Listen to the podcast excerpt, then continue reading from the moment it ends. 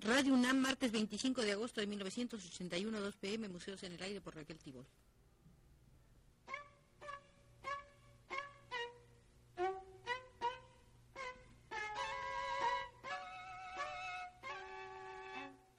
Museos en el Aire.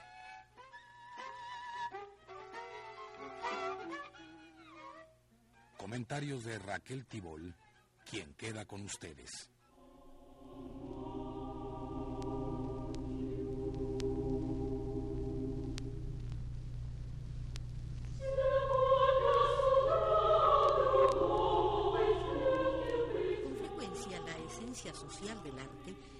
Revisada a la luz de diversas orientaciones filosóficas. Los marxistas analizan esa esencia con fundamentos histórico-materialistas.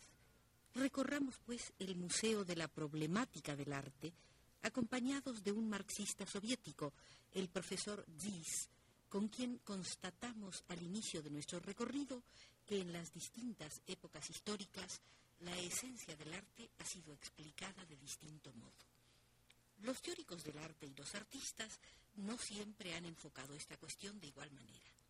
Le daban respuesta partiendo de su propia visión del mundo, del carácter y el nivel de desarrollo del arte mismo, de su lugar en la vida de la sociedad y de su papel e importancia en la vida espiritual de la época. Pero a través de la historia de las teorías estéticas se abrió camino una idea materialista. El arte es una forma específica de reproducción de la realidad. La estética premarxista era en muchos sentidos limitada desde el punto de vista histórico. Al no conocer las leyes de la historia, no podía descubrir la esencia del arte como fenómeno social. Una explicación racional y teóricamente fundamentada de la creación artística es, en opinión del filósofo alemán Heidegger, solo una prueba de la descomposición del arte. Considera que el arte no puede ser objeto de estudio o análisis. En su opinión, un fenómeno histórico interesante se manifiesta en el hecho de que las épocas de esplendor artístico no conocieron, al parecer, concepciones estéticas. Tales concepciones, según Heidegger, han surgido y siguen surgiendo cuando se observa una decadencia del arte. Por su parte, André Malraux consideraba que la aparición y existencia de las teorías estéticas, como todos los intentos sistematizados de conocer la práctica artística y de relacionarla con el proceso de apropiación de la realidad por el hombre, son resultado de la actividad del intelecto, a la que Malraux define como nociva.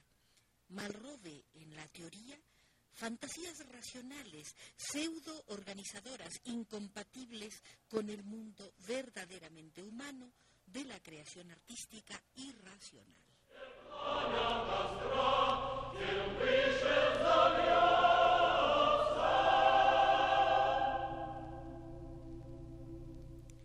La estética neopositivista, al excluir de sus concepciones el criterio de la práctica sociohistórica absolutizar la importancia del análisis semántico de los hechos del arte como un sistema especial de signos, se limita solo al estudio del lenguaje del arte. En esencia, ve el arte exclusivamente como un lenguaje y ni siquiera plantea la cuestión sobre la posibilidad de penetrar en la naturaleza del arte mismo. Para el idealismo lógico de los positivistas, como para los irracionalistas, la esencia del arte resulta inexpresable desde el punto de vista teórico.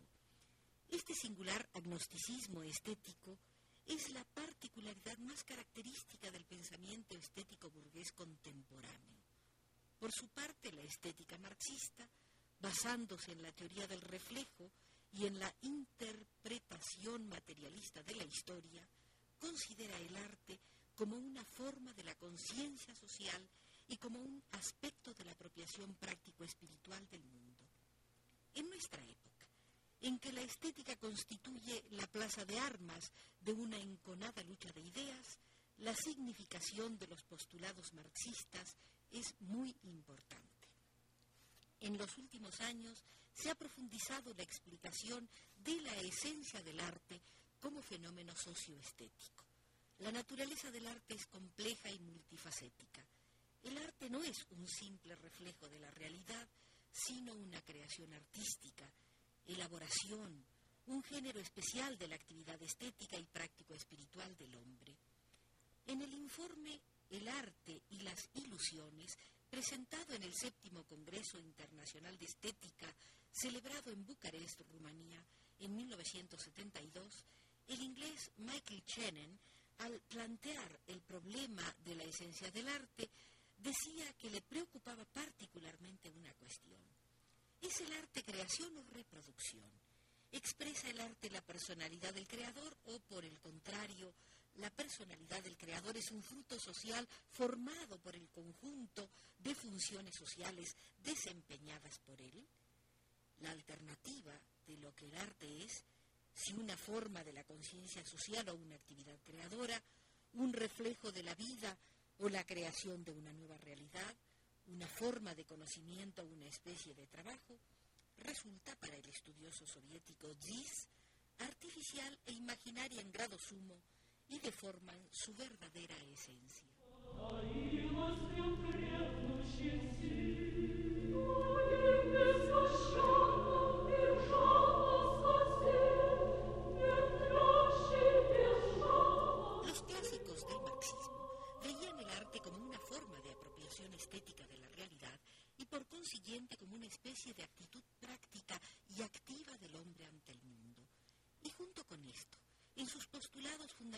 Sobre la esencia de la apropiación estética de la realidad, el arte actúa como una determinada modalidad de pensamiento, como un conocimiento artístico del mundo, como una forma compleja y peculiar de la conciencia social, como una ideología pero junto al fructífero enfoque de la explicación de la multifacética naturaleza del arte, se dan a conocer tendencias unilaterales. De la multitud de elementos esenciales se aísla a veces uno y su importancia se absolutiza e hipertrofia en detrimento de los demás aspectos del arte. Así se comete un serio error lógico. Se declara válido para el todo lo que solo es característico de la parte. El estudio, encerrado en sí mismo de uno de los aspectos del arte con olvido de los demás, conduce a la disminución de su valor o a la negación de otros métodos de analizar el arte. Las particularidades de la influencia de la revolución científico-técnica en todas las esferas de la vida se manifiestan en la tendencia a utilizar la experiencia y los métodos de diversas ciencias en el análisis estético y teórico crítico del arte. Semejante tendencia responde al carácter del desarrollo de la ciencia contemporánea. A resultados fructíferos conduce la aplicación de los principios de análisis semiótico del arte, de la lingüística estructural, de algunos datos de la psicología y la fisiología, por ejemplo, la observación de la peculiaridad del estado psíquico-físico del artista en el proceso de su actividad creadora.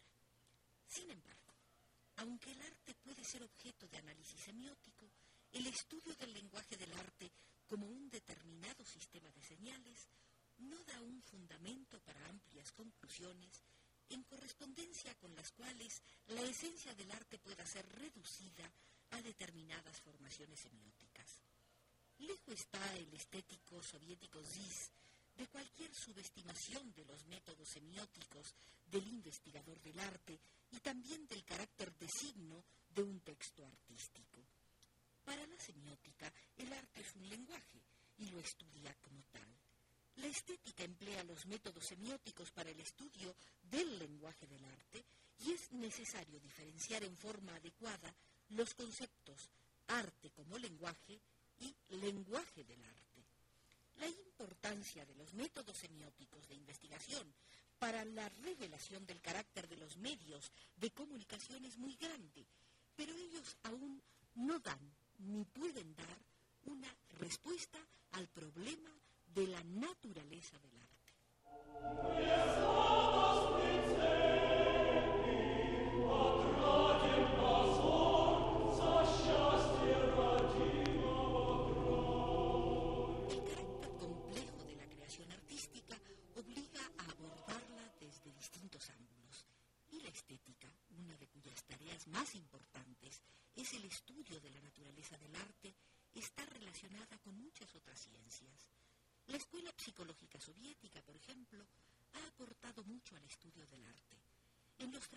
De Uznadze, Vygotsky, Leontiev, Anaviev, Yaroslevsky y otros psicólogos soviéticos, el arte se explica como un fenómeno psicológico cuya esencia consiste no en el conocimiento del mundo de las cosas, sino principalmente en la revelación del mundo, de las relaciones humanas y de la actitud del hombre ante el mundo objetivo. A pesar de toda la de los aspectos psicológicos del estudio del arte para la solución del problema de su esencia, ellos tienen, no obstante, solo un valor auxiliar y en ningún caso sustituyen a la estética como ciencia especial e independiente. En algunos trabajos, las obras de arte se estudian solo como cierto código de informaciones que adquiere valor de imagen únicamente en la conciencia del receptor. En tales obras, la imagen funciona como un modelo psíquico del mundo que vive en la conciencia del artista. Pero se halla en la obra misma el contenido de las imágenes o en realidad este contenido se reduce solo al código. Y si esto es así, ¿no dimana de aquí que el carácter y las particularidades del código no poseen un valor esencial y son indiferentes en relación al texto codificado en él? Los aspectos más débiles de la estética fenomenológica se manifiestan aquí en la interpretación de la obra de arte como objeto estético que origina el contenido en imágenes solamente en el proceso de la percepción. De las consecuencias de la concepción fenomenológica del sistema artista-obra-receptor, resultaron con el tiempo los incompletos y hasta perjudiciales estudios muy necesarios e importantes del carácter de la objetivización del pensamiento del artista en la obra de arte y de la naturaleza de la percepción artística.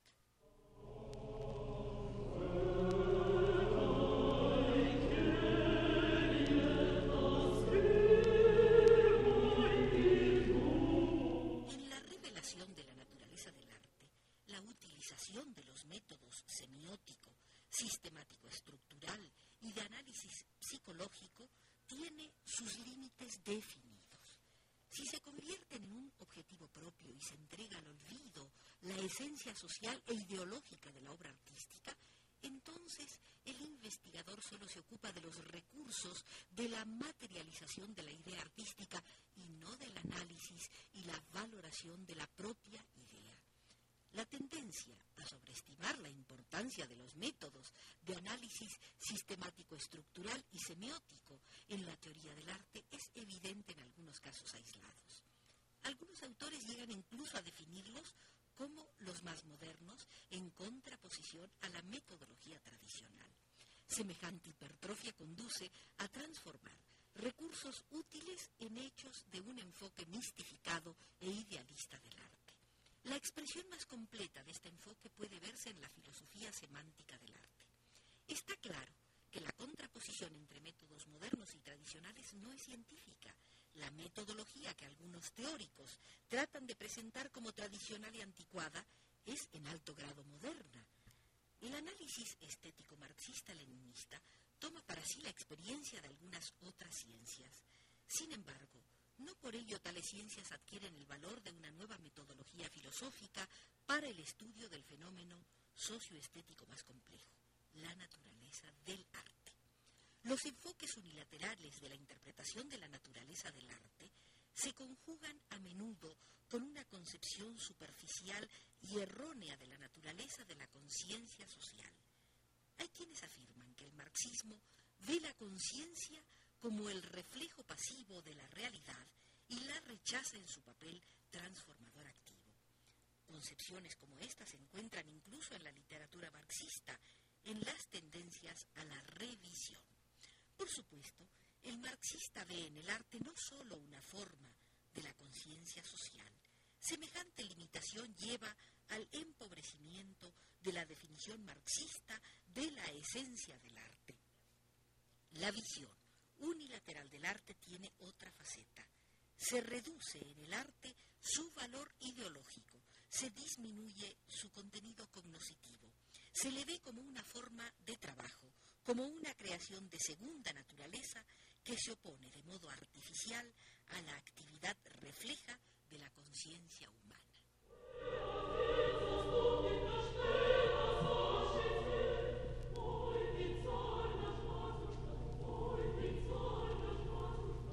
Complejo asunto el de la esencia social del arte que nos obligará a regresar el próximo martes al Museo de la Problemática del Arte. Hoy, por José Gutiérrez desde los controles, se cierran las puertas de este museo.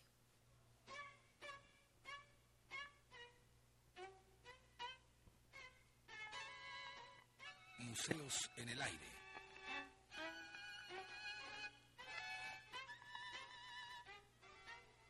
Comentarios de Raquel Tibol.